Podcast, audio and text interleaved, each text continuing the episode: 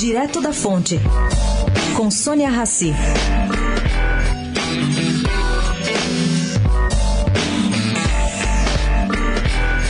O governador Geraldo Alckmin convidou e Pedro Parente, presidente da Petrobras, aceitou vir a São Paulo para um almoço. Olha, não há uma pauta definida, mas dá para deduzir que o governador colocará na mesa a arrastada disputa judicial relativa à incidência de ICMS sobre importação de gás natural da Bolívia.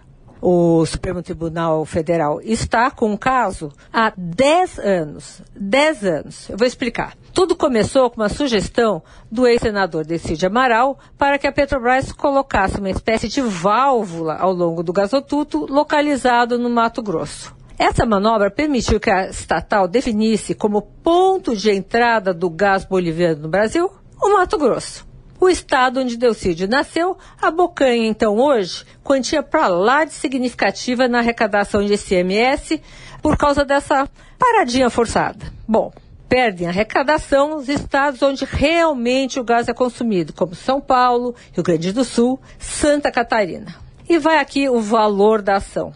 Nada menos que 19 bilhões de reais. Sônia Raci, direto da fonte, para a Rádio Eldorado.